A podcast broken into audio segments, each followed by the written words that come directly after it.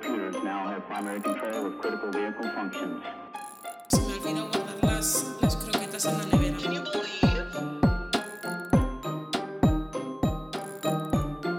He perdido el juego. Y ahora todo el mundo que está escuchando este podcast ha perdido el juego.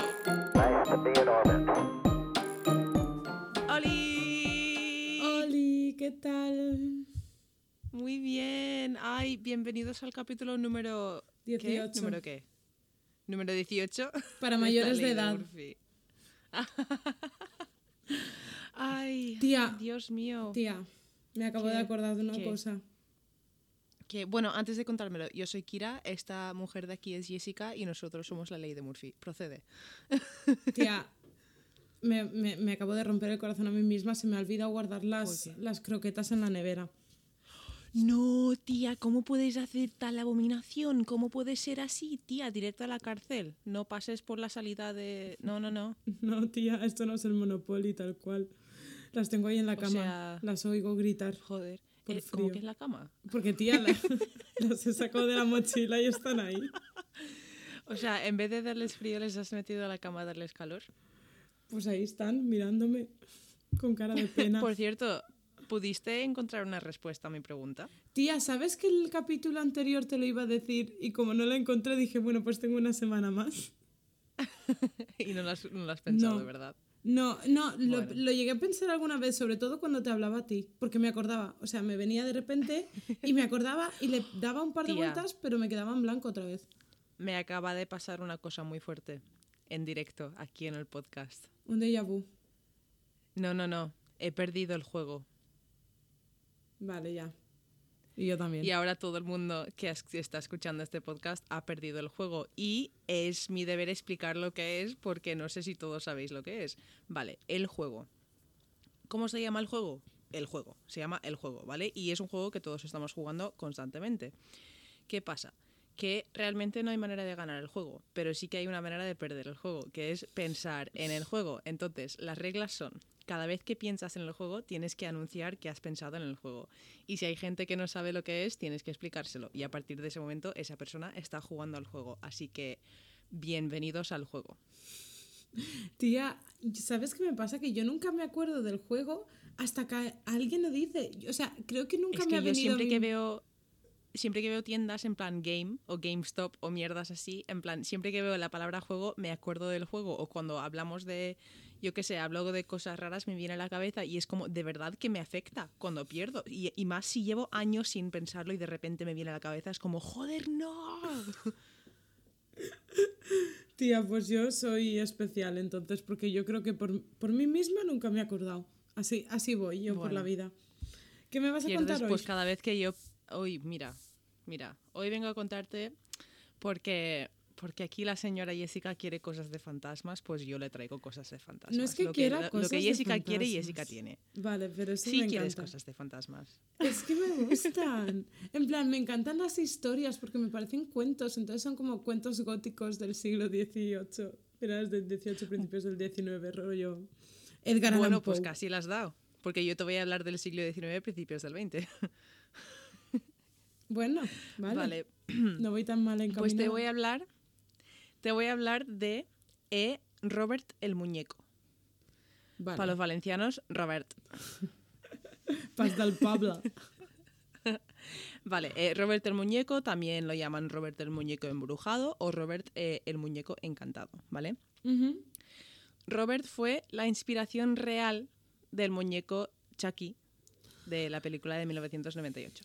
Teacher, yo tengo que decir una cosa. Dígame. A mí, mira, a mí los fantasmas me gustan porque no los veo, son como cosas que para mí no tienen forma. Pero a mí es que los muñecos me dan un mal rollo, tía.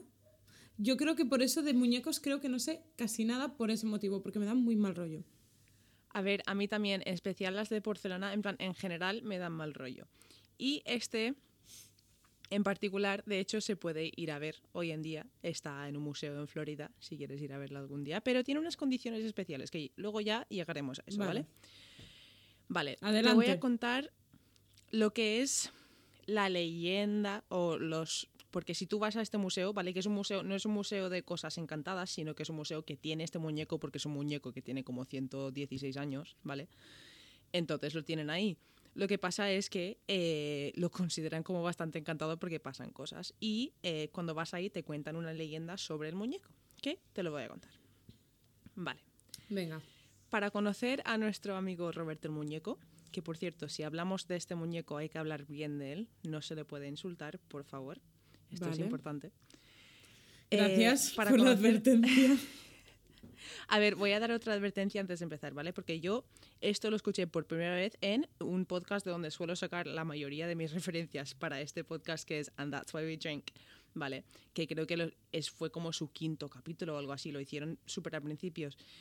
Y eh, después de sacar el capítulo recibieron un montón de quejas de gente diciendo que mientras escuchaban el capítulo les empezó a doler la cabeza o les, se les cayó algo o cosas en la casa empezaron a moverse. Y yo antes de saber esto tengo que decir que mientras escuchaba este capítulo iba en el tren, estaba subiendo de Játiva a Valencia, me empezó a doler la cabeza en el tren y además el tren se paró media hora en las vías y tuve y llegué súper tarde. Así Tía, que A ver, sí. Entonces, No, no me parece bien a mí esta advertencia. Entonces hay que hablar bien de Robert. Es un amigo nuestro, ¿vale? Eh, vale, pues para conocerlo bien tenemos que remontarnos a finales de 1800, principios de 1900, ¿vale? Robert pertenecía a la familia Otto, Otto como el conductor de- del autobús de los Simpson, Vale. eh, de una familia de Florida, ¿vale? De Key West. Eh, y esta familia eran bastante conocidos por maltratar a sus criados, ¿vale? Perfecto. ¿Criados o esclavos? En todas las páginas ponía criados, pero yo diría más esclavos por la, La época. época. y por Florida y tal. Eh, pero bueno, a ver, ya sabemos todos lo que hay. Eh, una de las criadas que tenían, ¿vale? Estaba encargada de cuidar al hijo pequeño de la familia, que tenía cuatro años, y se llamaba Robert. Vale. Curioso. En 1905, vale, eh, acabaron despidiendo a esta mujer porque supuestamente la señora Otto eh, la encontró haciendo algún tipo de magia negra, que no describen, ninguna de las fuentes que he encontrado lo describía muy bien, pero ponía magia negra. Vale. Antes de pirarse, antes de irse, la, criada le entregó al pequeño Robert un muñeco tamaño real, o sea, tamaño real de un niño de cuatro años, o sea, no sé, un metro de alto por ahí. Eh, sus ojos eran botones y se cuenta que su pelo era de humano. O sea, era pelo humano y que además era del mismo niño Robert. Pero se han hecho pruebas en el pelo, en plan en el museo de, de este muñeco de, de- de ADN y es sintético, ¿vale? Eh, quiero que mientras te siga contando esto hagas una búsqueda rápida en Google si puedes de Robert el muñeco para que lo veas Vale. y los que lo estáis escuchando también, aunque lo subiremos al Instagram. Eh, y te voy a seguir contando. Bueno, pues eh, empezó a Lo vestirlo busco con su tal ropa. cual. Eh, ¿Lo has visto? No, que si lo busco tal cual. Sí, sí, sí, Roberto el muñeco. Vale. Abre. Uy, que me ha salido la película. Eso no quiero. Ay, pues en sí no me da mal rollete. O sea, quiero ¿A decirte, que no, tía? Parece... pues un muñeco de madera que... que- tiene más años que yo, pero Sí, pero parece, en plan, parece el típico muñeco que ponen en los coches para, para practicar choques y mierdas así, ¿sabes? No sé, me Sí. pare- siempre me ha parecido eso. No te, eres muy bonito, Robert, eh, no es ningún insulto, ¿vale? o sea, yo me parece súper bonito, en verdad. Sí. Eh, bueno, pues eh, al recibir el muñeco le puso su propio nombre, porque, ¿por qué no? Eh, empezó a vestirlo con su, ropa y se hicieron mejores amigos, ¿vale? Eh, lo llevaba a todas partes. O sea, le, le ponía un sitio en la mesa, le daba de comer, hablaba con él. Su madre le oía hablar con él mucho y además cuando hablaba con el muñeco, igual Robert le hacía una pregunta y el muñeco le contestaba, que la madre pensaba que era Robert poniendo una voz, pero le contestaba con una voz súper grave, que realmente la madre dijo que no pensaba que un niño pequeño podría hacer esa voz, pero como nunca llegó a verlo, pues siempre asumía que era el niño imitando una voz. Tía, ¿vale? ahora escúchame. Tú imagínate que tú estás en casa. Ya no digo con tu chiquillo, sino con tu sobrino, ¿vale? Y de repente Sí. te escuchas que está hablando con, con un muñeco y escucha, o sea, te ponte en la situación. Yo diría, Sí, sí. Yo eh, me quedaría súper loca. Yo creo que saldría corriendo. Cogería al chiquillo de, de la chaqueta. Quemaría el muñeco, te lo digo. Yo no lo quemo. Sí, a mí. No, que me persigue, me, me posee a mí. No, no, no, no, no. Ay. Eh, vale, pues vale, todo esto estaba pas- pasando en plan, a ver, que es un poco típico un niño de cuatro años, le dan un muñeco que es su tamaño. En esa época, pues igual no se socializaba tanto con otros niños y se obsesionó un poco, vale, no pasa nada. Eh, pero llegó un momento que Robert, el niño, que su nombre entero era Robert Eugene eh, Otto, empezó a pedirle a sus padres que le llamasen Jean por su segundo nombre Eugene, ya que Robert era el nombre del muñeco. ¿Qué dices? Y no quería que se confundiesen. Sí, un poco, un poco creepy. Sí, me está pareciendo un tanto extraño. Bizarro, Sí. diría yo. Bueno, pues esto va un poco más, ¿vale? Jean, que a partir de ahora vamos a llamarle al niño Jean, para no confundirnos nosotros tampoco, ¿Vale? eh, empezó a cabrearse bastante, muy a menudo, ¿vale? Y cuando su madre le preguntaba por qué, decía que era porque había discutido con Robert. vale. Siempre hablaba de Robert. Y un día la madre entró a su habitación y vio a Jean en el suelo llorando y temblando y Robert estaba posicionado en una silla mirando hacia él, mirando hacia el niño, ¿vale? Vale. Eh, a veces las cosas de la casa salían volando, sus juguetes se destrozaban solos, o bueno, por lo menos cada vez que pasaba algo malo, eh, Jean le culpaba a Robert. O sea, se escuchaban risas por la casa, cosas muy raras, ¿vale? Los padres se hartaron de esto porque no, no llegaron a creer que fuese algo paranormal, sino que el niño la estaba liando y que todo le culpaba a Robert porque era la solución fácil, porque era un niño. Entonces cogen, meten a Robert en una caja en el ático y lo dejaron ahí durante años. O sea, apartadísimo, ¿vale? El niño, Jean, empezó a tener comportamientos normales, empezó a mejorar de comportamiento y pasó todo, ¿vale? Vale. Años después, y estamos hablando de bastante después, o sea, Jean ya estaba casado, Vale, vale. su padre Te iba muere, a preguntar por la edad. sí, sí, no, está casado, su padre se muere y hereda la casa. Entonces vuelve a casa. Y eh, a estas alturas él ya era un pintor bastante conocido, ¿vale? Y cuando vuelve a casa dice, pues voy a convertir el, ático en mi habitación de pintar, para Vale. inspirarme, porque es un sitio bonito, tal, no sé qué. Bueno, pues ¿qué pasa? Obviamente, como en las películas, encuentra la caja donde estaba Robert. ¿Y qué pasa? Que se vuelve a enganchar un montón. Pero un montón. Sí, sí, sí, sí, sí. O sea, Tía. se lo llevaba a todos lados, le ponían una silla, le ponían una silla al lado de su cama mientras dormía, ¿vale? Tía. Y la mujer, su mujer, he de decir, y a- o sea, obviamente odiaba a Robert. Hombre. Tía. O sea, lo odiaba al muñeco y se cabreaba muchísimo con su marido y de hecho se dice, que esto es algo que también se cuenta, pero no hay ninguna prueba, que acabó volviéndose loca por culpa del muñeco. Tía, Sí, y es hay que sitios donde Yo cuentan- no duermo con sí. eso en la habitación, tía. No, no, no. No, no, no, no, no, no. No, por cual. nada, pero Pues hay- porque me, me intimida cosas mirándome en plan hacia mí. No sé, no podría. Sí, sí, sí. Pues hay sitios que cuentan que ella murió de la locura que cogió por, por Robert, pero esto eh, no, no lo veo posible, o sea, no lo veo muy creíble porque hay otros sitios que dicen que ella murió dos años después que Jean. Entonces, no, eso seguro que es algo que han añadido a la historia para hacerlo más tal, ¿vale? Vale. Bueno, eh, se supone que Robert se movía solo por la casa y además los niños del barrio y las familias del barrio se paraban a mirar por las ventanas al hombre loco que hablaba con su muñeco y además que la gente decía que a veces veían cómo el muñeco corría de ventana a ventana o que estaban las ventanas mirando hacia la calle, mirando hacia los niños, en plan directamente hacia ellos. Tía. Qué Sí. cante, ¿eh? Qué fuerte. Eh, bueno, al cabo de unos años, Jean muere eh, y su mujer, nada más morirse Jean, dice, escúchame, y yo me piro de aquí. Se fue y dejó a Robert ahí. O En sea, esa casa. en ningún momento a nadie se le ocurre, sí, en ningún momento a nadie se le ocurre deshacerse de Robert, ¿vale? Trece años después, la casa lo compra una familia y esa familia empieza a experimentar cosas muy raras, como puertas, o sea, compraron la casa, encontraron a Robert, lo sacaron tal, eh, las puertas empezaron a cerrarse solas, se quedaban encerradas en habitaciones, escuchaban voces extrañas, risas, etcétera, etcétera, hasta que mm, no sé cómo pudieron asociarlo al muñeco, lo- no sé qué pasó, pero que lo volvieron a guardar, ¿vale? Vale.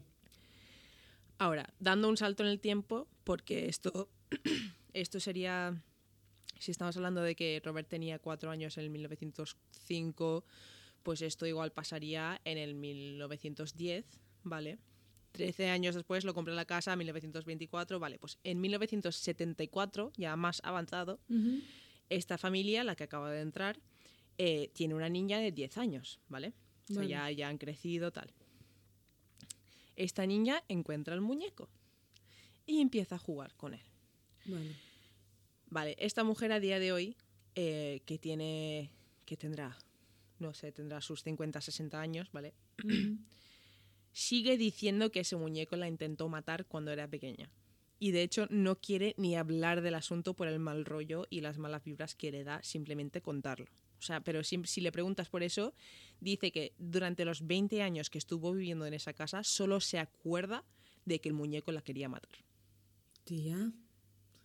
Pero Sí. está bien. Sí, o sí, sea, está en su Sí, sí, está o sea, bien. No es una ¿Está persona. bien? ¿La mujer está bien? Además, la dueña de la casa, que sería la madre o la abuela, eh, cuenta que una noche se despertó y escuchó una risa malévola y al mirar hacia arriba, Robert estaba al lado de su cama con un cuchillo, que es la famosa escena de Chucky, que es donde sacan la inspiración de Chucky de, con el cuchillo en la mano. Tía, estoy pillando rollos. Me encanta. Sí, sí. Continúa. Pues en 1994, me queda poco, ¿eh? En 1994 acabaron mudándose de casa y cogieron el muñeco y lo donaron a Caritas, ¿vale? Y a- eh, acabó en un museo. A día de hoy el muñeco tiene 116 años, ¿vale? Y está expuesto en el Museo de East Martello en Florida. Y está en una caja de cristal, ¿vale? Tú puedes ir a verlo, si quieres. Y esto es un museo, ya te he dicho antes que no es un sitio encantado, no está en Nueva Orleans, ¿sabes? Es un museo para ir a ver cosas No está, en, viejas, es un museo no de arte. está en el Museo de los Warren, por ejemplo. Exacto, exacto, que ahí está Anabel. Exacto. Que Anabel se dice que se sacó como la inspiración, o bueno, que es una cosa del mismo rollo, ¿vale? Eh, bueno, pues mientras ha estado ahí, la gente que ha ido a verlo, porque la gente que va a ver eso a propósito, obviamente, sí sabe la historia, eh, lo ha visto moverse. Eh, han escuchado voces estando ahí. Dicen que, que si entras a la habitación donde está, porque tiene- una habitación solo para él, si le hablas, si mantienes una conversación con él, puede seguirte. Y te pueden pasar cosas malas cuando ya te has ido del museo. Tía, O sea, yo me callo y no lo gente miro. que... Sí, sí, sí. Y además uno de los empleados del museo eh, cuenta que, o sea, ha contado que una vez le limpió, en plan, y limpió la caja de Robert, le limpió a Robert tal, y el día siguiente estaba en otra posición con los zapatos llenos de polvo otra vez. Ya. Eh, o sea, y esto es gente que Flipando. no cree en esto, en plan, son empleados randoms de un museo que no están trabajando para alguien que está intentando vender un fantasma, ¿sabes lo que te quiero decir? Ujú. Eh, bueno, si tienes que, si quieres sacarte una foto con Robert, ¿vale? Porque lo podéis hacer. Tía. Tienes que pedirle permiso. Eh, de hecho, cuando entras, el guía te dice que aunque no creas en eso, o sea, no, no puedes entrar si no te presentas, si no dices que te alegras de verle y si no le pides amablemente, muy amablemente, si puedes sacarte una foto con él, ¿vale? Además, las cámaras suelen dejar de funcionar cerca de él. ¿Pero qué me estás contando? Es que, que- Sí. ya de primeras te pregunto, ¿quién va a querer hacerse una foto con él? No lo digo porque sea feo, ¿eh? que, no me malen- o sea, que no me malinterprete nadie, pero lo digo porque después de su historia, porque es lo que, te- lo que tú has dicho, la gente que va ahí va a sabiendas Sí. de lo que ha pasado. Exacto. Tía, yo lo siento, pero no podría tener una foto en mi móvil con eso. O sea, es que sentiría que me persigue toda la vida. Pues, pues escúchame, o sea, aquí viene lo, lo- a mí esto me parece flipante, ¿vale? El museo a día de hoy dice que reciben como dos o tres cartas al día pidiéndole perdón a Robert por, haberle faltado el respeto, porque dicen que después de haber ido a verle y sacarse una foto con él sin su permiso, tienen mala suerte, como accidentes de coche, suspender exámenes, la vida les empieza a ir mal, en plan un montón de cosas. Y ahí en el museo, al lado de la habitación de Robert, tienen una habitación entera con las paredes llenas de cartas y chucherías, porque se cuenta que Robert, se dice que a Robert le gustaban las chucherías porque es un niño pequeño, una habitación llena de cartas y chucherías que la gente le manda a Robert para pedirle disculpas. Tía, ¿y no ha ido un cura a ver qué pasa por ahí? No lo sé, la verdad es que no lo sé. O sea. Es que es lo típico, a ver- sí que se sabe que era un demonio, que se hacía pasar por Sí, una sí, sí. niña, no sé qué. Pues el último dato que me parece súper interesante de esto, ¿vale? Es que eh, cuando están cerrando el museo por la noche, solamente por la habitación de Robert no están permitidos eh, cerrar solos. En plan, tienen que estar acompañados cuando cierran. Tienen que cerrar dos personas, porque la gente acaba encerrado. Siempre que cierran solos, acaba encerrado. Eh, y, e igual entran por la mañana y ven que se ha movido Robert por ahí, en plan, un montón de cosas, pero que tienen literalmente prohibido cerrar solos porque pasan cosas muy raras. Tía, qué fuerte. Qué fuerte. Sí. Es que es como. ¿Sabes qué pasa? Que es como, como lo que pasa con lo mismo con. Jolín, perdón, me he liado. Es lo mismo que pasa con los payasos. En plan, Uy. representamos un miedo a algo súper típico de niños. Entonces creo que es como que se te queda grabado a fuego. ¿Sabes lo que te Tal quiero cual. decir? En plan, los muñecos es algo que gastamos todos los niños de, desde que somos pequeños y aunque encontremos un muñeco que tiene más años que, yo qué sé, que es muy antiguo, seguimos jugando con él. Y lo mismo con los payasos, tú lo ves y a no ser que ya tengas ese miedo aprendido de los payasos, tú piensas que es algo para ti, algo infantil, ¿sabes? Entonces es como un terror súper común en los niños y me flipa Sí. porque a mí a día de hoy me sigue dando miedo las dos cosas. O sea, a ver, es que depende de qué tipo de muñeco. Pero en realidad no es mejor. En plan, si un niño va a tener un amigo imaginario, va a estar hablando con él, con alguien, mejor que tenga un muñeco que mejor que hable a la nada. ¿Sabes lo que te quiero decir? Porque mi hermana me contó una vez que tenía unos amigos, no me acuerdo si eran de la carrera o del trabajo, pero tenía unos amigos que eran pareja y tenían una niña pequeña. Y la niña pequeña hablaba con alguien que tenía nombre. En plan, le contaba a sus padres que estaba hablando con alguien que tenía nombre y ella miraba hacia un lado y hablaba con alguien y era súper creepy. O sea, yo eso lo veo muy creepy. Tía, yo he hablado con, con algunas compañeras psicólogas, en plan, o que se están formando para psicología, y, les, y ha salido el tema de la infancia y todo esto, y ha salido el tema de los amigos imaginarios, y al fin y al cabo, yo creo que a lo mejor es una manera que tiene el niño de sentir, o sea, de sentirse comprendido, porque como Sí. refleja a alguien de su misma edad, con sus mismos conocimientos, a lo mejor es como, mi mamá no me entiende. A mis amigos no Sí. se lo cuento, tengo como mi amigo imaginario para jugar con él. Sí. ¿Sabes? Yo no tenía... ¿Tú tenías amigos imaginarios de pequeña? No, que, a- Yo que yo sepa, no. Y mira que es algo tenía- como súper sí que tenía- pero... Me leí un libro una vez de un autor que se llama Darren Shan, que tiene una saga que se llama The Lord Lost Saga, que son libros de miedo, creo que están hechos para niños, pero son bastante gore, pasan cosas raras, Vale. pero bueno. En- y es como una... Es una saga trilogía, o sea, es una saga que sigue a tres personajes y cada libro es en plan uno de uno y, y van siguiendo cada libro un personaje. Y eh, creo que es el segundo libro que se llama Beck, que es igual que una de mis perras, o sea, yo a todas mis mascotas les llamo por personajes de libros.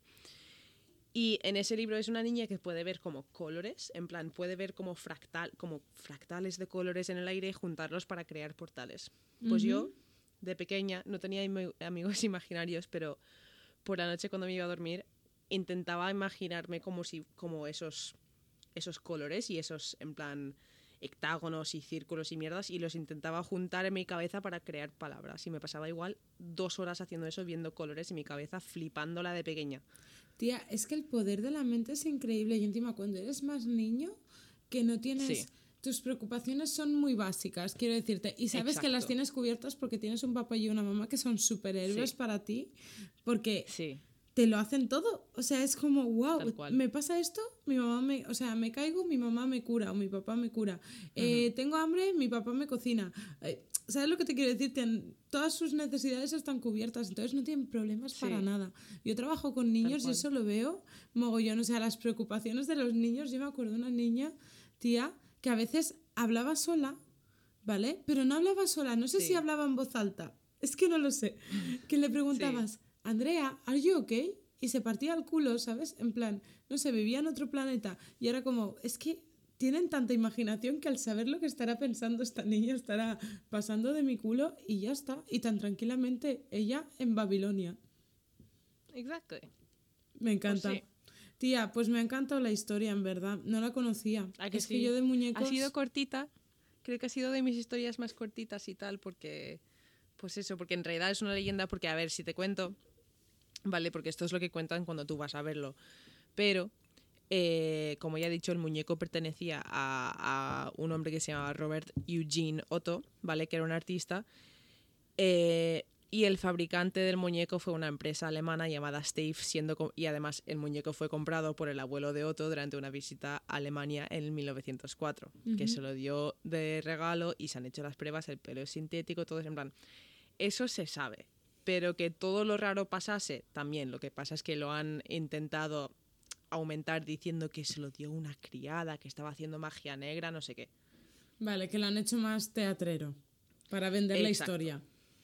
Exacto, pero antes eh, todo eso lo, lo inventaron después, porque lo de la niña esta que jura que la intentó matar y todo eso es todo eso es verdad, o sea, ella no se lo ha inventado. De todas formas, he de decir que para los muñecos que he visto, reitero que no me gustan mucho las historias de muñecos, entonces tampoco tengo, no conozco muchas historias, conoceré los tres o cuatro más importantes. Es de los más bonitos, la verdad. Porque Anabel me da un poco de mal rollo la original, no lo sé, ¿qué piensas tú? Pero este me parecería bonito en plan tenerlo en casa con, pues para mis sobrinos o, perdón, Sí, para mis sobrinos o yo que sé, a cualquier chiquillo, pero no lo tendría en la habitación mirándome. Pero es que no tengo ni a los peluches que tengo yo aquí o las figuritas, no me gusta. es que eso es, eso es algo muy extraño, en plan, que te pase de niño y que quieras ponértelo ahí, ponértelo cómodo y darle de comer, vale, pero que de adulto te vuelva a pasar, ¿de verdad? ¿En serio? Claro, será una dependencia emocional a, a ese muñeco que flipas. Exacto, sí, tal Y cual. aprovechando que no lo había tenido en tanto tiempo, dice, pues ahora es mi momento. A ver, piensa que realmente si es un niño que se llama Robert que le pone su propio nombre al muñeco, algún tipo de vínculo psicológico tendría que haber creado ahí, en plan, una parte de él, literalmente poniéndole su nombre, cambiando su nombre, porque, ¿sabes lo que te quiero decir? En plan, Sí. eh, puede llegar a unos niveles muy extraños, eso creo. Tal cual, porque mi oso se llama Davinia, que es que tiene nombre de, Davinia. De drag. Davinia Romero, ¿sabes? Yo qué sé. Me encanta. Yo sí que tengo, tengo un, un gorila que se llama Murphy, Murphy, pero no le puse nombre yo, le puso nombre mi, nombre mi hermano, que mi hermano no es hijo de mi padre, entonces no es Murphy. Y me lo regaló a mí. Una cosa, bueno, que no le puse yo no mi nombre, ¿vale? ya está. Resumiendo, me encanta. Pues me ha encantado tu Bueno. historia de fantasmas. Escúchame, ¿tú qué me tienes que contar ahí? Porque no sé nada, No te lo he contado. El otro día ¿no? te pedí un libro que te dejé. Sí, tal cual. Vale. Exacto, que yo no he utilizado todavía.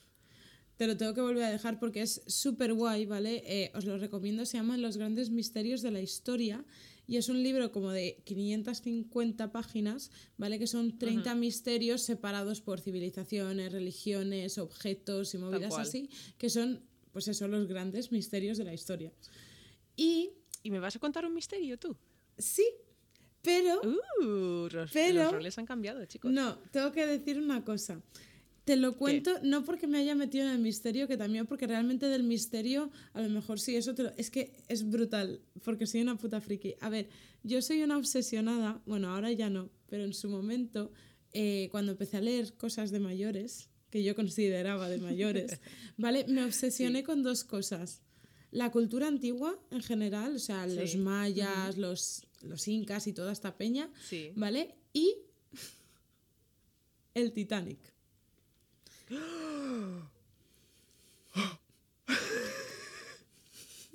Vale, la cara de Kira es far wherever you are. Te lo iba a presentar así, pero bueno.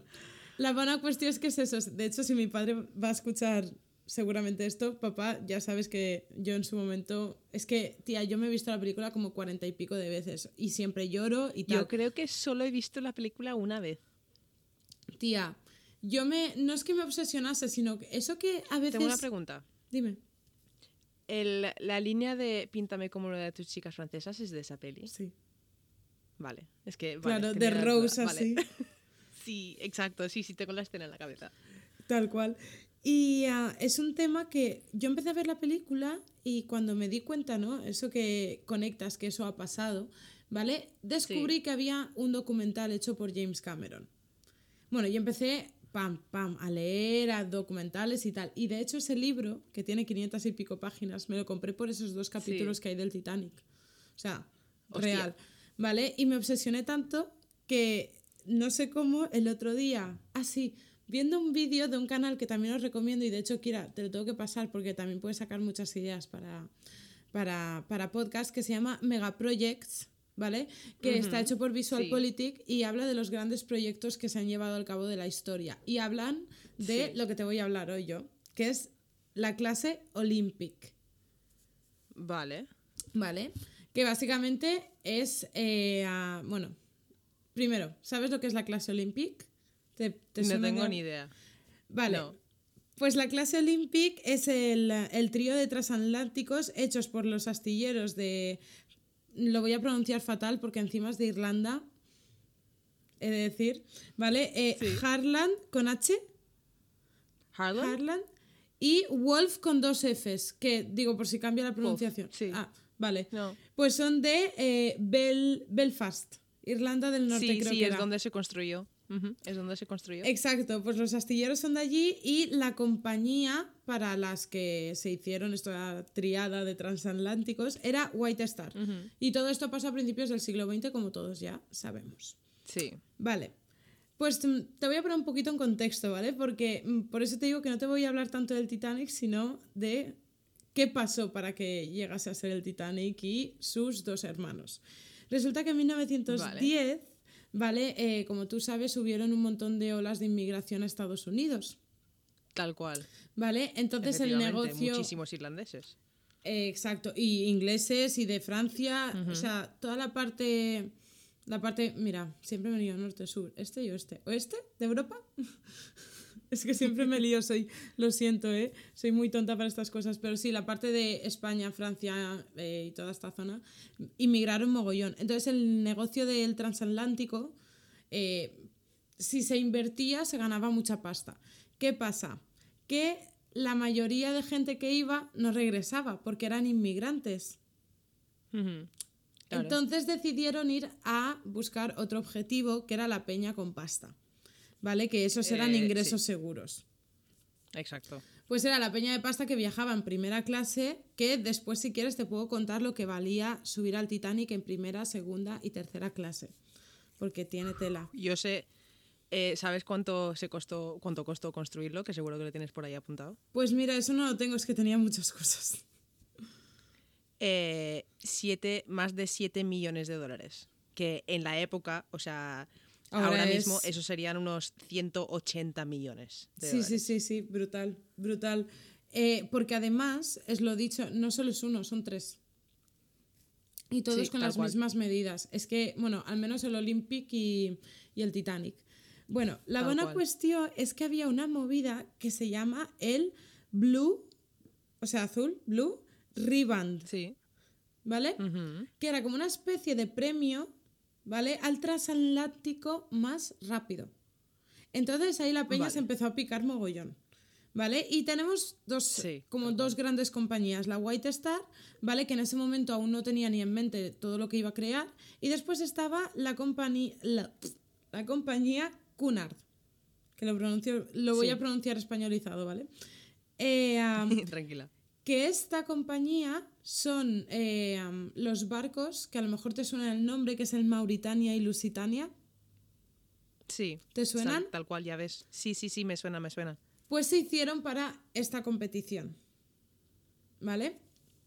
Vale. De hecho, el Lusitania, para la época, era el transatlántico más nuevo, o sea, más reciente construido, eh, más grande y más rápido de la historia. Hostia, vale. Y llegó la empresa White Star y dijo, vale, aquí hay que hacer algo porque si no nos van a quitar eh, el negocio. ¿Y qué pasa? Que como no podían construir, porque era muy complicado, una nave más grande y más rápida, lo que hicieron fue construir el transatlántico, o en este caso el trío de transatlánticos, más lujosos y con más Sí. capacidad comercial. Y lo vendieron de esa manera. ¿Vale? De hecho, sentido. se llamó el inicio de los supertransatlánticos de lujo. Hostia, vale, sí. Vale. O sea, que fue el inicio básicamente de los cruceros de lujo, vamos, del- de, la idea de... Efectivamente, porque había de todo. Había gimnasio, había piscina, eh, habían cafeterías parisinas, literal. Es que Hostia. lo, lo ves en, ah, en Sí, los sí, sí, documentos. Los de los pasajeros de la prim- de primera clase del Titanic, por lo menos, eh, tenían acceso a una piscina calentada, en plan con, con calentamiento, con agua Sí, caliente. sí, sí, sí. ¿Qué dices? Y es brutal porque tenía nueve cubiertas, ¿eh? O sea, es que es una flipada. Sí, sí, sí. De hecho, vamos a hablar de eso. ¿Tú cuánto...? Claro, yo pienso en el Titanic y yo veo la película tal, pero no lo tengo delante. Y cuando he tenido barcos grandes delante, porque encima yo vivo al lado de Gandía, y cuando era Sí. barrendera que trabajaba en la playa, tía, pues veía el de Transiberia y movidas de estas que venían ahí dos meses. Claro, y ves un barco grande. Pero, ¿tú sabes cuánto medía de largo? Muchísimo, muchísimo, pero un cojón. A ver, Dos, eh, no lo sé, me sabía, me sabía muchísimas cosas del Titanic, pero no lo sé. Me acuerdo cuánta gente llevaba, pero no sé cuánto medían. Vale, tengo que decir una cosa. El Olympic y el Titanic se construyeron a la vez. Era la primera vez que se construían dos transatlánticos a la vez del mismo Hostia, tamaño. Y se construyeron los dos en Belfast, ¿no? A sí, la vez. O sea, no, juntos. los tres, la triada en el mismo sitio, pero Vale. estos dos juntos. Vale, vale, vale. Y el Sí, primero sí. que se acabó fue el Olympic. ¿Por qué? Pues no sé, le echaron más ganas. La buena cuestión es que de largo mide 269,04 metros. Y tú dirás, eso es un montón. Y ahora te voy a hacer la imagen para que te lo imagines en tu cabeza. Es como dos estadios y medio de fútbol. Hostia. Hostia. Joder, vale. Palabra vale, estadio, vale. ¿eh? Importante. Brutal. Pero después, si tú lo cortas en plan como una cheesecake, en plan que lo cortas por la mitad, de arriba abajo, Sí. ¿vale? y cuentas desde abajo hasta el mástil de arriba de la vela, ¿vale? Sí. 62 metros. Porque eran más... Uh. que es lo equivalente a 14 pisos. Sí, sí, sí. Una barbaridad. Y después de ancho, en plan como de pared a pared del barco, Sí. ¿Vale? Eran 28,2 metros, que es más o menos como una cancha de baloncesto. Vale, Vale. vale. Como yo sé que a ti te gustan mucho los, eh, los datos así más técnicos de movidas de cuánto furula y todo eso, y cuánto pesan las cosas, ¿vale? sí. Te lo he mirado a propósito para ti. Y para Me los encanta. tontos como yo que necesitan una referencia visual, porque si no, no se hacen la idea, también os traigo la respuesta para vosotros. Eh, pesa, bueno, ambos dos pesaban entre 45.000 y 48.000 toneladas. Vaya tela. Vale. Lo equivalente a cuatro torres Eiffel. Hostia. Ahora ahí te haces Vale. la idea, ¿no? Vale. Tal cual, sí, sí, sí, sí, sí. ¿Tú te acuerdas de la escena, bueno, de, bueno, toda la película, la gente echando carbón en las, en las calderas, ¿verdad? Quemaban un cojón de carbón al día. Esto sí que lo sé, no me acuerdo de cuánto, pero era un montón. Pues lo siento porque no te traigo ese dato, pero vengo a decirte que habían 24 calderas principales y 5 independientes. Hostia, vale. Pero espérate, esto hacía que se, eh, o sea, hacía que se accionasen dos supermotores que movían las tres hélices de detrás. ¿Vale? Esto hacía Vale. que el Titanic y el Olympic fueran entre, o sea, de velocidad en cuanto a potencia de velocidad, entre 50.000 y 59.000 caballos. Lo equivalente Hostia. eh, a- no sé si lo tenía yo por ahí. Ah, pues no, lo tenía en el draft. Vale, pues no me voy a parar a buscarlo, pero bueno, quien sepa calcularlo, que lo calcule. La cosa es, como hemos dicho antes, ellos no competían por la más rápida, porque la más rápida, o sea, la nave como así, comparándolo con el Mauritania, por ejemplo, el Mauritania tenía ma- eh, 10.000 caballos más de potencia y pesaba Hostia. 15.000 toneladas menos. Vale. Entonces, por eso te digo que ellos competían en otro... Exacto, sí. Ellos lo que querían era como consolidar el poder que siempre ha querido tener como Gran Bretaña de ser un país muy de la riqueza y todo Tal esto. cual, en plan ser los primeros en hacer esto, los primeros en hacer lo otro, no sé qué, somos los mejores, no sé cuánto, sí. Exacto, pues ellos querían ser los primeros en los viajes oceánicos de lujo, Sí. ¿vale? Bueno, pues ahora que ya tenemos un poco así, te voy a hablar un poquito por encima de los tres barcos, ¿vale? Porque no sé si los conoces, ya que eh, los tres barcos, así en resumen, pues no han tenido una muy buena vida. No, La Vale. verdad es que no. Sé que, sé que los otros dos sí que han tenido problemas también. Y uno de ellos puede que esté en el Museo de Cork, en Irlanda. Que o, yo sepa, o no. trozos de. Trozos o ser. trozos o no sé qué. Pero, pero sí, sé que hay como. Se habla de como una maldición. De Sí, porque es que fue súper fuerte. Yo eh, me leí esto cuando tenía 12 años, pero bueno, como que lo había olvidado, ¿sabes? Me, me dio igual. Pero ahora lo he vuelto a leer y ha sido como, wow, ¿sabes? A ver, tenemos primero el Olympic. Se hizo en 1911, ¿vale? Y fue el primero en completarse de la triada esta.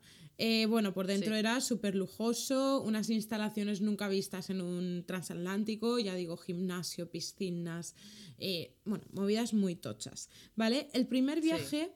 Fue a Nueva York. Cuando llegó a Nueva York, ¿vale? Había más de 10.000 personas en el muelle esperando. O sea, fue una Hostia. locura. Para la época Claro, fue toda una... la gente esperando un. Claro, mucha gente ni siquiera habría visto un barco de ese tamaño. Tía, es que yo también hubiese ido, también te lo digo. Hombre, yo también.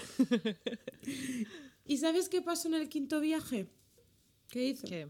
Se chocó ¿Qué con un buque de guerra llama- llamado HMS Hawke. H-A-W-K-E. Vale, Hawk. Hawk, vale, sorry. Eh, ah, y lo que pasó es que hizo como dos agujeros súper enormes en la proa. Si no me equivoco, la proa es eh, en la parte de delante. Súper Sí. parecidos a los del Titanic, pero como estaban muy cerca de, de tierra, consiguieron salvarse y de hecho lo arreglaron. Tardaron como seis meses en arreglarlo. Esto hizo que el Titanic retrasase su fecha de votar. Que votar es cuando lo bajan del bicho ese, del astillero. Sí. ¿vale? Y su capitán y el director de la nave en sí era Edward Smith. ¿Te suena? Eh, me quiere sonar, me quiere sonar, pero igual porque es un nombre genérico. Pues te puede sonar porque es uno de los protagonistas de la película Titanic, ya que fue también el capitán del Titanic. Ya ves, el capitán que en la película lo pintan como un inútil. Sí. ¿Vale? O sea, es que fue mucha coincidencia y ahora verás por qué también fue el capitán del Titanic. Porque va todo Sí. como por el business por detrás. Sí. Vale. Recuérdame que luego te comenté cómo se predijo eh, el hundimiento del Titanic. Eso, eso me salió, tía, ¿sabes dónde me salió? Eso en un reading de un libro de ¿Dónde? inglés, de quinto, de, de a lo mejor de tercero ¿Lo o cuarto de libro? la ESO. Sí, sí, sí, sí. Lo del libro este que se escribió y todo eso. Vale, pues luego, luego lo Vale. comentamos. Sigue. Y nada, después pasó que en, 2000, eh, en 2012, digo, en 1912 se rompió la pala de una hélice, ¿vale? Que fue lo que retrasó el Titanic. Después de esto pasaron Sí. como cinco incidentes más. Pero Sí. este está, estuvo vivo hasta 1935, que ya dijeron ya no va ni cara al aire. Pero tuvo varios accidentes. De hecho, el primero eh, chocó con un buque de guerra. Y de hecho, un- creo que llegó a hundir un submarino alemán de, de ya un poco nazi, de la época. Vale. ¿Vale? un poco nazi, Este, vale. es, este es el Olympic, que es pues el que mejor suerte ha tenido. Después tenemos el Titanic, que obviamente no me voy a parar en las cosas obvias porque creo que es la película de las películas más vistas del mundo. Sí. Vale. Entonces, eh, ah, te voy a contar un poco como la más de la historia real, ¿vale? Eh, ¿Te acuerdas Vale. que te he dicho que el capitán es el mismo que el Olympic? Sí. Pues, ¿qué pasa? Que reciclaron a mucha gente de la tripulación, eh, tanto, pues eso, camareros como azafatos o lo que sea, todos Sí, del primero. No, porque los clientes ya los conocían y se sentían más a gustos viajando. Ah, claro, porque siempre viajaban los más ricos, claro. Porque esto ya, esto no era cuestión de emigrar, esto era cuestión de pegarte la fiesta en el barco. Claro. Si el, en los barcos estaban, el interior de los barcos estaba diseñado como el Hotel Ritz, literalmente, en plan estaba basado en el diseño del Ritz. Tía, y incluso cuando ves las imágenes del barco ahora, bueno, ahora no, porque creo Sí. que le quedan como, decían que quedan 40 años o así para desintegrarse de todo. O sea, imagínate. Sí, sí, porque lo, lo está consumiendo una bacteria, no me acuerdo cómo se llama, pero lo está consumiendo una bacteria súper rara, en plan lentamente. Pues el documental que hizo James Cameron sobre cómo visitó el Titanic con el- la cámara y tal, Hmm. Sí. se ve. O sea, está lleno de moho, pero se nota eh, el Sí, moho hace el relieve de los cuadros y todo. Exacto, Es que es se lo está brutal. comiendo. Exacto. Pues tía, aquí ya empiezan las cosas que dices, me huele un poco de chamus- a, a chamusquina. Porque el Titanic tuvo problemas para salir del muelle. Uy, Sí, ya, ya desde. Ya. Saliendo. an- al- antes de zarpar. tía, Vale. que la liaron. Vale, te lo Sí, voy sí, a contar, te lo voy a contar para que tú y yo nos entendamos, ¿vale? En plan, Sí. te lo podría contar más técnico, pero resulta, imagínate el Titanic, allí en medio pues del puerto Gandía, que no cabe, ¿vale? Vale. Pues imagínatelo ahí que quiere salir y la maniobra pues se cruza con dos barquitos más pequeños, obviamente es que al lado de eso Sí. cualquier cosa es pequeña. Claro. Vale, y el barquito se llama eh, encima New York. Bueno, Sí, La Habana sí, pues exacto. y- Dime, pero dime. no salió de Belfast, ¿no? Salió de Inglaterra. efectivamente creo. de Southampton. Sí, vale, vale, vale, vale. vale. Pues el, la- tiraron a sacar el, el Titanic y ¿qué pasó? Que de la misma ola soltó el amarre del otro barco. Y el barco se puso a navegar de la misma oleaje que estaba haciendo el Titanic por Sí, sí. delante. Y ah, ¿qué pasó? Que cuando pasó el barco por delante, el Titanic no lo vio y se como que se medio enganchó la cuerda del amarre del otro barco a las hélices del Titanic o no sé qué movida. Bueno, que casi Vale. que No. tuvieron un accidente de milagro. Eso ya era el universo diciendo, chicos, no hagáis esto. No lo hagáis, no, no zarpéis. Yo después de eso me hubiese acojonado y no lo hubiese hecho, la verdad. Yo hubiese bajado del barco, chicos, yo me voy a casa. Es que fue muy fuerte. Y después, eh, otra cosa que yo no me acordaba era la ruta que hizo, porque yo siempre tengo la imagen de la ruta que sale en la película, que es todo recto a Estados Unidos. Sí, Pero no, resulta que sale de Southampton, ¿vale? Ese mismo día que sale, que es el 10 de abril de 1912, eh, Sí. sí, 12, eh, va a un puerto francés de Cherburgo. sí. De ahí se va a un pueblo que tengo que visitar porque me encanta el nombre, que se llama Queenstown en Irlanda. No sabía que había un Queenstown en Irlanda, pero vale. Tía, fantasía. Y después eh, a Nueva York. O sea, que bajaba, subía. Quiero decirte, eso yo no lo sabía. Y bueno, llegamos al momento de que se hunde. Imagínate que ya eso está. que ya sabes que de ahí no se salva. Podemos hablar de los botes si quieres. Vengo preparada con Sí, el a tema ver. botes. Yo eh, quiero comentar que, no sé si lo sabías, pasaron solo 37 segundos entre que vieron al iceberg y se empezaron a, a hundir. En plan, eh, y, se- y se chocaron. En plan, lo vieron 37 segundos antes de chocarse. Y se dice que fue por un efecto, eh, una ilusión óptica de, del agua y todo eso, que no pudieron verlo bien, entonces lo vieron en literalmente en los últimos 37 segundos. O sea, fue Tal cual. increíble. Tal cual. Es que fue muy fuerte porque encima eh, pasó a las 11 y 40, ¿vale? De la noche. Sí. Y Y tardó, tardó como dos horas y media o así. dos ¿no? horas 40 en hundirse, tía. Sí. ¿Vale? Porque le arrancó los remaches que tenía por debajo de la línea de flotación. La línea de flotación, para que no lo sepas, la parte de... Sabemos que el culo de un barco hay una parte bajo del Exacto. agua y la otra encima. Pues la línea de flotación es esa línea que separa Sí. la parte de dentro del agua con la de fuera. Sí. Y se dice que se piensa, una teoría, teoría nueva dice que, eh, que se piensa que hubo un fuego dentro de la habitación donde metían el carbón y todo eso que pudo haberlo acelerado y podría haber ayudado a que se hundiese porque se hundió muy rápido. En plan, para un barco de ese tamaño se considera que eso es bastante rápido. Hay teorías que también dicen que si se hubiesen chocado de frente, en vez de haber intentado hacer la maniobra de girar, que hubiese doblado el morro pero no se hubiese roto. Sí. Pero exacto. al y girar- que podrían haber sobrevivido muchísimas más personas porque habían barcos para todos. Sí, no, que esto es un fallo muy gordo del Titanic, Ajá. ¿vale? Vale. Porque vengo preparado con esto. Eh, iban 2.224 personas y murieron Tal cual. 1.514. O sea, murió muchísima gente, ¿vale? Habían solo 20 botes. Para que os hagáis una idea, 20 botes equivalen a 100, eh, 1.178 personas. Es decir, no llega Sí. casi ni a la mitad de la gente que iba en el barco. Ya. ¿Vale? Y algunos, eso es muy típico que se critica de la película del Titanic, pero es que es verdad, algunos se fueron medio vacíos. Es que esa es la cuestión que, eh, por ejemplo, el primero que salió eh, se dice que solo subieron 28 personas y que podrían haber cabido 65. Exacto. Es que, ya te digo, se hicieron muchas Y- cosas mal en, en el y se Titanic. dice, o sea, lle- llevaban solo 20... bo- ¿cómo, ¿Cómo se llaman? ¿Botes? Sí, Eh, Vale. Llevaban solo 20, pero el, el Titanic podría llevar más, ¿no? Claro, plan, es que no llevaba, los, más. no llevaba los necesarios porque encima como se vendió como el buque insumergible, pues mira. ¿para qué? Pues mira tú el susto y la gracia, toda la pasta para que acabe en medio del Atlántico, también te lo digo. Tal cual, tal cual. Y un dato que también me gusta mucho eh, es que eh, a bordo tenían nueve perritos, ¿vale? Y bueno, a ver, no me gusta mucho este dato porque no sobrevivieron todos, pero sí que sobrevivieron dos perritos, un pomeranio y un, eh, no sé cómo se dice en español, pequinese, pero dos perritos pequeñitos sobrevivieron. ¿Un pequinés? Sí, pequinés. Ah. Sí, creo que sí. No es que no entiendo mucho de no entiendo mucho de razas de perros, por eso es que no tengo ni idea, la verdad.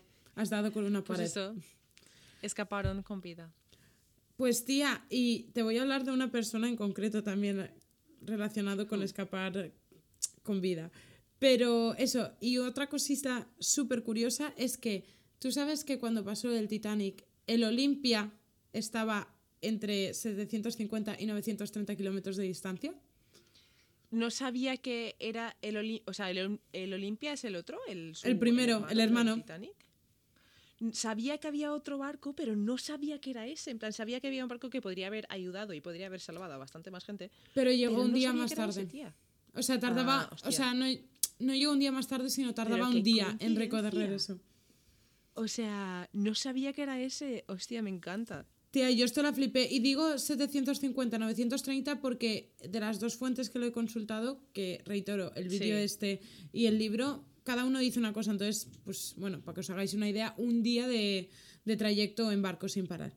Sí. Vale, y el último que tenemos es el Britannic, que resulta que el Britannic no se llamaba Britannic, se llamaba Gigantic. Uh, vale. Pero ¿qué pasaba? es que es muy triste, en verdad. Eh, que Olympia, eh, Titanic y Gigantic eh, se- eran tres razas mitológicas de la antigua Grecia, ¿vale? Los dioses Sí. olímpicos, los titanes y los Sí. gigantes. Vale, ¿qué pasa? Que eh, no querían vender un mal rollo de mira lo que ha pasado con el Titanic, Gigantic, se parece mucho el nombre y lo, le cambiaron y lo pusieron, le pusieron Britannic. Vale, tiene sentido. La gente era muy supersticiosa de la época también. Exacto. ¿Qué pasó aquí? Que una cosa muy buena que hicieron, añadieron 46 botes salvavidas, que eran los que Muy requerían que para la, la capacidad. Sí. ¿Vale? Y iba a hacer la misma ruta comercial que el Olimpia, pero llegó la, si no me equivoco, con la edad, eh, con la edad, con la fecha, eh, Primera Guerra Mundial. Llega la Primera cual, Guerra ves. Mundial. ¿Y, qué pasó? y se lo- sí. Un buque hospital. ¿Vale? Era un Sí. barco hospital que servía para repatriar, herido- repatriar heridos de, de guerra y llevarlos a Inglaterra, básicamente. Pero como eso, si el Titanic hubiese estado ahí, también lo hubiese hecho. ¿Sabes? Era como todo el mundo Sí, dedicado a todos los barcos del momento, sí. ¿Y sabes qué pasó? ¿Qué pasó? Pues que el Britannic chocó con una mina en Grecia y reventó. ¡Hala! Chao. Y se abrió una investigación. Y tú Vale. dirás, ¿por qué? Porque Exacto. empezaron a hablar que podría haber sido un submarino alemán que hubiese Oh. bombardeado el barco. Ok. ¿Qué pasa? Que eso era un súper delito, a pesar de que ya estaban en guerra, ¿no? Pero aparte de Sí. eso, e- eso no se podía hacer porque los barcos hospital, eh, después del Tratado de Ginebra, decía que no podías Sí, bombardearlos habían porque... reglas, en plan, que había guerra, pero había guerra con un poco de humanidad por dentro, si se puede decir, ¿sabes? Exacto. Pero con la excusa de es que vimos a unos posibles soldados, o sea, que estaban transportando soldados, mm, nunca se llegó a demostrar nada, pero sí que existen Vale. papeles que sí que ponen las dos versiones, ¿vale? Sí. Y básicamente en esta explosión murieron 30 personas y habían 1.300, no, 1.035 personas. Vale. ¿Por qué? Porque estaban muy cerca de tierra. Entonces Exacto. llegaron enseguida a la ayuda, entonces no tuvieron ningún Sí. problema. Además, tenían 46 botes salvavidas. Tal cual.